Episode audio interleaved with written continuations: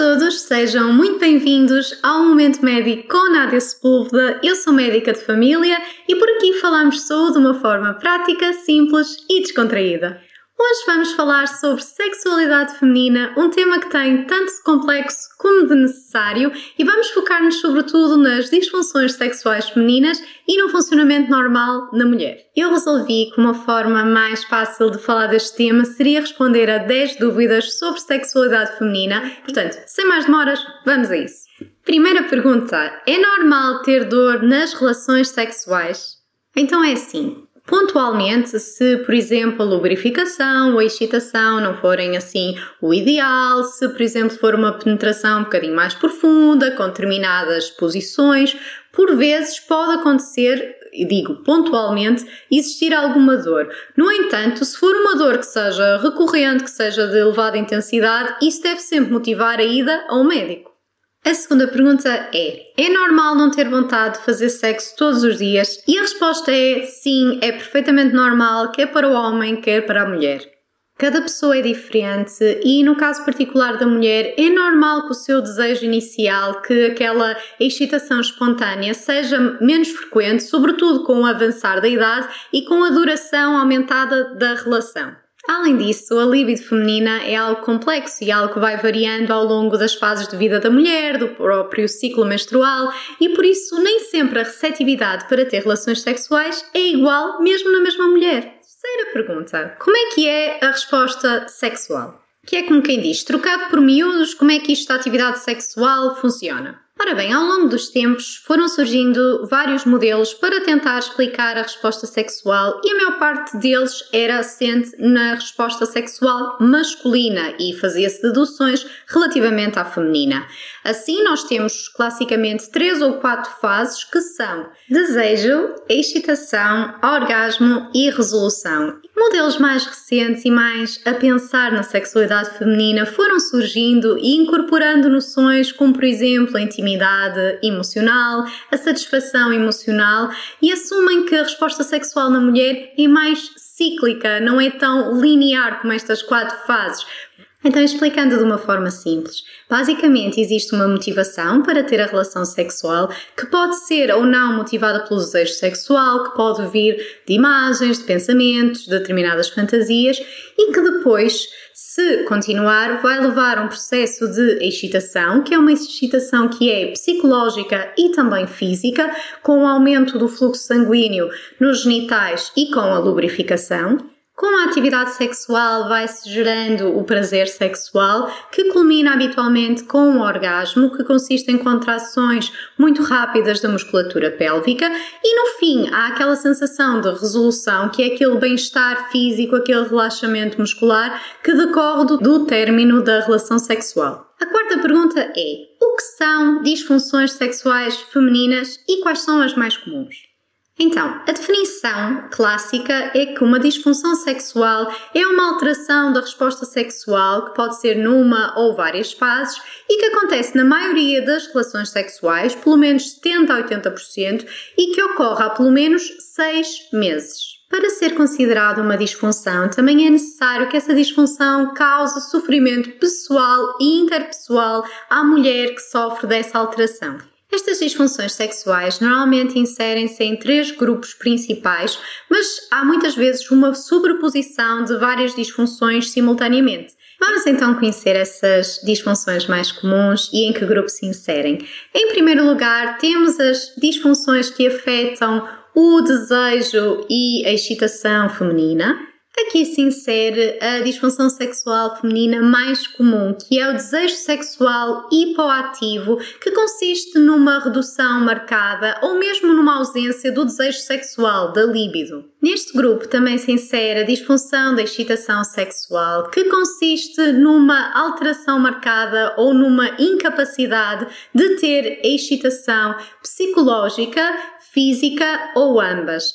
A psicológica tem a ver com a sensação de nos sentirmos excitadas em termos psicológicos, enquanto que a física tem a ver com a congestão dos genitais e tem a ver com a própria lubrificação. O que pode aqui acontecer é que a mulher até se sinta excitada, mas, por exemplo, em termos físicos, não haja essa resposta a nível genital, em termos de lubrificação, muitas vezes, ou o inverso, a mulher até tem uma resposta genital, até está lubrificada, mas não sente aquela excitação excitação psicológica, aquela vontade de ter a relação sexual. No segundo grande grupo, temos as perturbações do orgasmo feminino.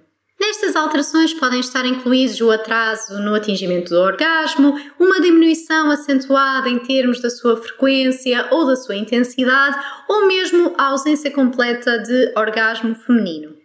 Isto acontece mesmo com a estimulação sexual considerada adequada, digamos assim, que também varia um bocadinho de pessoa para pessoa, mas aqui não estão incluídas as situações em que, por falta de empenho do parceiro ou por falta de envolvimento, a mulher não consiga atingir o orgasmo, ou, por exemplo, em situações de ejaculação precoce, por exemplo. Isso são outro tipo de problemas. Aproveito para recordar que na próxima semana irei fazer um mini momento médico no meu Instagram, underscore Nádia Sepúlveda, que vai focar-se especificamente aqui na questão do orgasmo e a responder a dúvidas muito concretas, portanto, não percam. Por fim, o terceiro grupo grande de disfunções sexuais é um grupo muito heterogêneo que diz respeito às perturbações de dor genitopélvica ou com a penetração. Aqui estão incluídas uma série de conceitos ou uma série de doenças que já foram consideradas em separado, mas que agora se consideram por uma questão de simplificação e por uma questão de muitas vezes haver sobreposição, como toda um, todo um conjunto de perturbações. Incluem-se aqui conceitos de dispareunia, que pode ser superficial ou profunda. A dispareunia, este palavrão, não é mais do que a dor associada ao ato sexual. Incluem-se aqui também conceitos como vaginismo, que diz respeito a uma contração involuntária da musculatura pélvica e que faz com que o diâmetro vaginal diminua de uma forma que a mulher não pretende, dificultando assim ou mesmo impossibilitando a penetração, que se torna dolorosa e se torna algo que a mulher evita. E por outro lado, também temos aqui o conceito de vulvodinia, que tem a ver com uma sensibilidade aumentada a nível vulvar, que com uma mera pressão pode achar que esse estímulo é doloroso e pode ser muito desagradável. A quinta pergunta é: as disfunções sexuais femininas são frequentes? Ora bem, se a pergunta for se os problemas relacionados com a sexualidade são frequentes nas mulheres portuguesas, a resposta é sim. Cerca de 40 a 60% das mulheres portuguesas queixam-se de alguma alteração na sua sexualidade, sendo as queixas mais comuns a dor com o ato sexual ou a falta de lubrificação. No entanto, ter alterações não quer dizer que se tenha uma disfunção per se e que seja um diagnóstico claro. Muitas vezes o que temos são pequenas alterações que são pontuais e que são resolvidas no tempo e que não correspondem a verdadeiras disfunções sexuais isto também acontece porque muitas vezes as queixas sexuais têm a ver com questões que são psicológicas, que são alguma doença física específica, como por exemplo uma endometriose, e muitas vezes corrigindo essa causa ou tratando essa questão psicológica, conseguimos reverter este tipo de disfunções. Por outro lado, muitas vezes também há problemas que são circunstanciais, têm a ver com a relação, com a fase de vida e muitas vezes são transitórias e passam com o tempo. Além disso, também temos aqui o facto de que, apesar de serem queixas comuns, estas alterações a nível da sexualidade, muitas vezes as mulheres não os valorizam e, portanto, não são consideradas disfunções. Por outro lado, também convém salientar que o papel da mulher na sexualidade é muitas vezes menosprezado e ainda está muito assente em aspectos culturais e muitas vezes a mulher não valoriza a sua sexualidade como devia. Portanto, são aqui dois lados assim da balança. Vamos então à sexta pergunta, que é: quais são as principais causas de uma alteração na sexualidade feminina? Então, uma vez que a sexualidade feminina é extremamente complexa, as causas das suas alterações também o são. E muitas vezes o que temos aqui é uma série de componentes diferentes, é a chamada etiologia multifatorial, ou seja, há várias coisas que podem concorrer para provocar uma alteração na sexualidade feminina. E são elas, por exemplo, fatores psicológicos, orgânicos, socioculturais e ainda os fatores circunstanciais. Assim como exemplos de fatores do foro psicológico e ou circunstancial, temos, por exemplo, o facto da pessoa sofrer de depressão, de ansiedade ou de outra doença do foro psiquiátrico, por exemplo, o facto de ter sofrido abusos sexuais em criança ou em jovem, o facto de ter uma história de violência doméstica, por exemplo, as, uh, os problemas de relação, se, por exemplo, exemplo, têm um companheiro fixo e estão com algum problema, que pode ser ou não da esfera sexual, se, por exemplo, teve uma educação muito rígida ou culturalmente ou religiosamente muito restrita, que faz com que não se sinta à vontade com a questão da sexualidade, por exemplo, haver um evento de vida grave, um luto, a perda de algum familiar, de alguém próximo, por exemplo.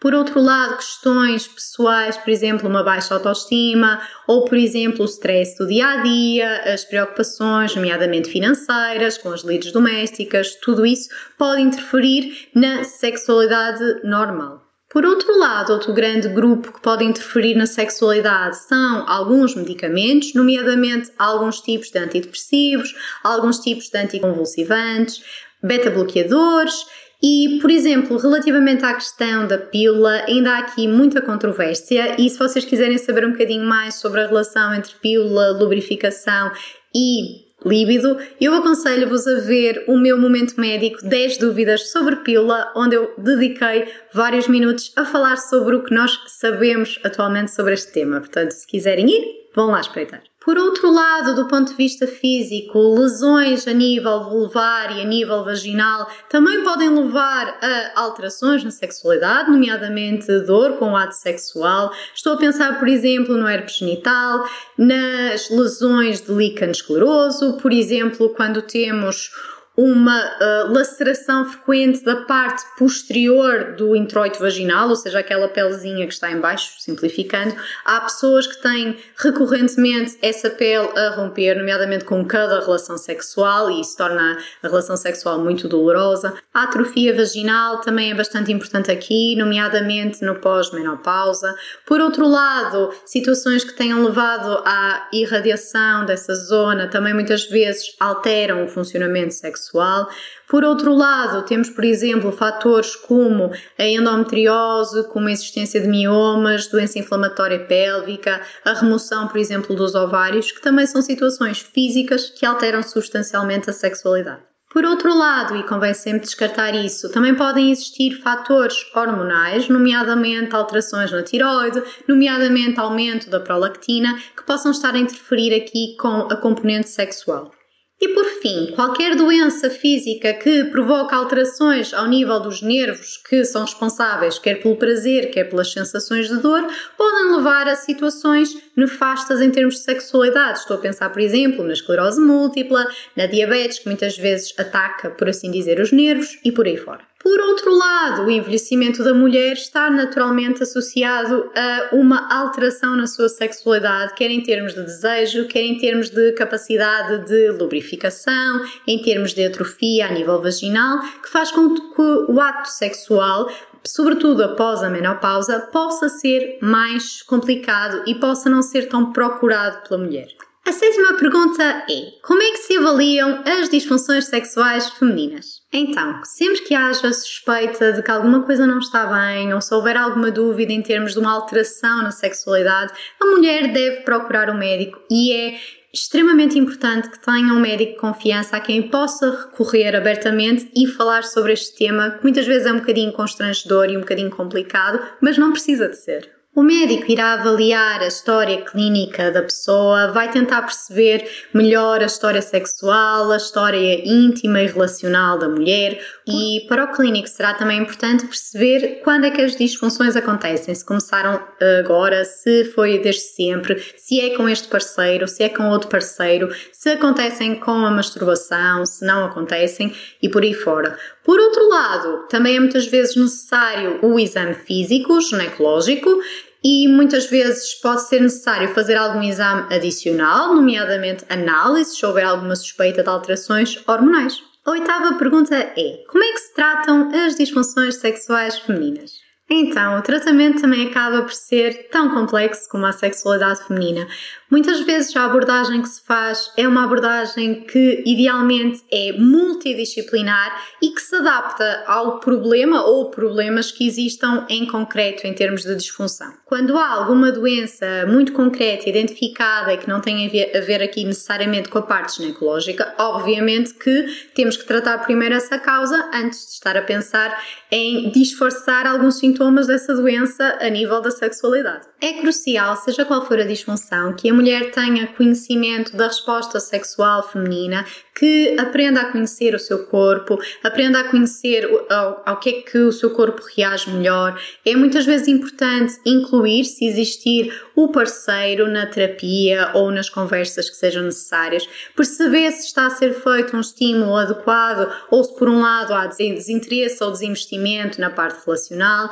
É preciso também lembrar que é necessário promover uma intimidade no casal, se for esse o caso, e que é importante que a mulher também uh, valorize a sua sexualidade e procure estar satisfeita com a sua vida sexual. Neste âmbito, também é importante reforçar a necessidade de haver um estímulo sexual adequado, de haver um investimento com tempo na sexualidade e também relembrar que há determinados mitos relacionados com a sexualidade que podem prejudicar a relação da mulher com o ato sexual. Por exemplo, achar que todas as mulheres têm que ter orgasmos múltiplos em todas as relações, por exemplo.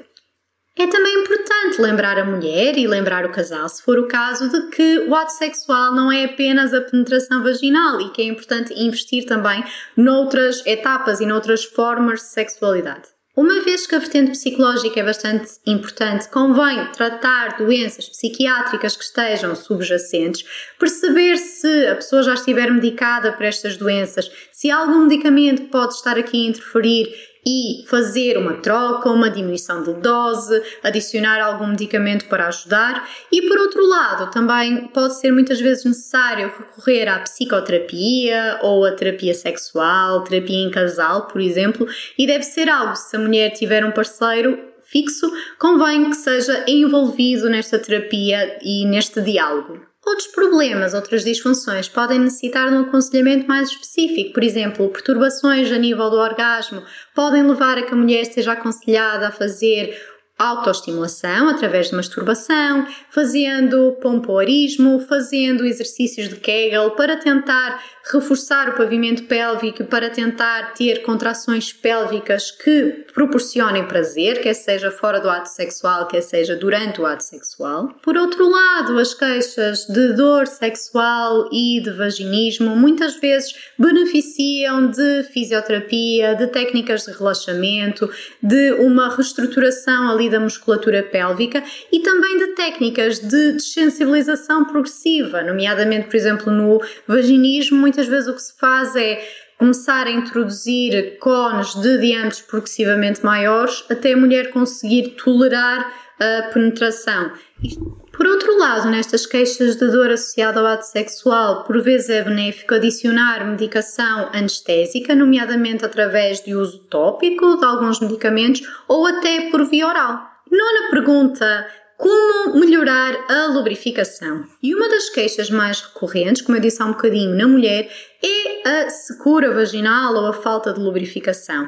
Algumas formas de tentar gerir o problema, isto partindo do princípio que não há nenhuma causa subjacente e que já foi excluído isso, é, por exemplo, apostar em lubrificantes à base de água que são de venda livre nos supermercados, se esses lubrificantes, mesmo utilizados de forma abundante, não forem suficientes, pode-se optar por um hidratante da zona vulvovaginal. Há vários no mercado que também são de venda livre, estes na farmácia. E por outro lado, se o problema persistir, mesmo assim, deverão consultar o médico e muitas vezes o que o médico poderá fazer é recomendar cremes que tenham estrogénios, cremes tópicos, portanto. E, e, muitas vezes isto acontece sobretudo na fase da menopausa, mas não necessariamente. Mulheres jovens também podem beneficiar de uma concentração mais baixa de estrogénios, e nomeadamente aquelas mulheres que têm recorrentemente aquela ruptura do freno posterior, este palavrão é aquela pelezinha que está atrás da entrada da vagina e que muitas meninas muitas vezes se queixam que rompe com o ato sexual. A aplicação deste tipo de cremes muitas vezes pode ser benéfica nestes casos. Por outro lado, e como a excitação feminina não é só física, muito pelo contrário, a cabeça da mulher ajuda muito aqui na questão sexual, é também importante reforçar a necessidade de uma excitação adequada, de um estímulo adequado, não ser, não partir logo imediatamente para, para a penetração vaginal, sem preliminares, sem ser uma estimulação que seja satisfatória para a mulher e sem a mulher estar pronta, porque nem toda a gente está aos dedos e estar pronta para ter um ato sexual com penetração. E a décima pergunta é a pergunta de um milhão de euros: como melhorar a libido feminina? E pronto, como temos vindo a perceber ao longo deste momento médico, a queixa de falta de desejo sexual é algo recorrente na mulher e que não é necessariamente patológico. No entanto, quando se torna algo mais recorrente, mais constante e dura demasiado tempo, já deve motivar uma ida ao médico. Para casos que sejam pontuais, que sejam, que sejam cíclicos, por exemplo, associados à gravidez, ao pós-parto, por exemplo, à entrada na menopausa, muitas vezes o que pode ajudar a motivar este desejo sexual é mesmo a prática, é mesmo investir na sexualidade, tentar investir no inesperado, em jogos sexuais, em uh, investir um bocadinho no erotismo, nos estímulos, por exemplo, recorrer a filmes, a adereços, a brinquedos sexuais e devem uh, ter uma conversa franca sobre aquilo que mais estimula o casal, mais estimula a mulher e tentar, de certa forma, ir cultivando a intimidade emocional. Isso é muito, muito importante, porque intimidade emocional gera a motivação para ter o ato sexual, que não tem necessariamente que ter a ver com líbido, pode ter a ver com querer estreitar a relação com o parceiro, pode ter a ver com tornar a relação mais prazerosa, mais estável, criar aquele elo de ligação. E não tem necessariamente que ver com ter um desejo inicial arrebatador, com uh, estar constantemente a pensar no parceiro em posições sexuais diferentes. Portanto, há aqui uma questão que também temos que ajustar, que é como eu disse no início, é natural que, com o passar dos anos, com o passar da duração da relação sexual, este desejo inici, inicial desenfreado se desvaneça e não seja tão frequente e vá acontecendo por ciclos, vá acontecendo por fases. Há alturas em que a libido está mais baixa, outras que está mais alta e temos também que ter uh, maturidade para lidar com isso. Faz parte da sexualidade feminina e faz parte daquilo que as pessoas são. É importante que haja aqui uma consciencialização do que é uma sexualidade normal, do que é uma sexualidade sem tabus, sem expectativas irrealistas e ajustar isso à vivência diária de cada pessoa. Nem toda a gente tem que estar sempre pronta para ter uma relação sexual e é perfeitamente normal que hajam flutuações ao longo do tempo. E é importante também perceber que a sexualidade é algo que se treina, portanto, é algo que deve ser acarinhado, deve ser estimulado e que muitas vezes acaba por, quanto mais treinar, mais naturalmente surge a vontade de realizar o ato sexual. E pronto, era isto sobre líbido. E pronto, chegamos ao fim deste momento médico sobre sexualidade feminina. Ao longo do mês eu vou continuar a trazer temas sobre sexualidade, não fosse este o mês mais romântico do ano. E convido-vos a espreitar o meu Instagram e a manter-se atentos, porque lá vai sim conteúdo com ainda mais frequência.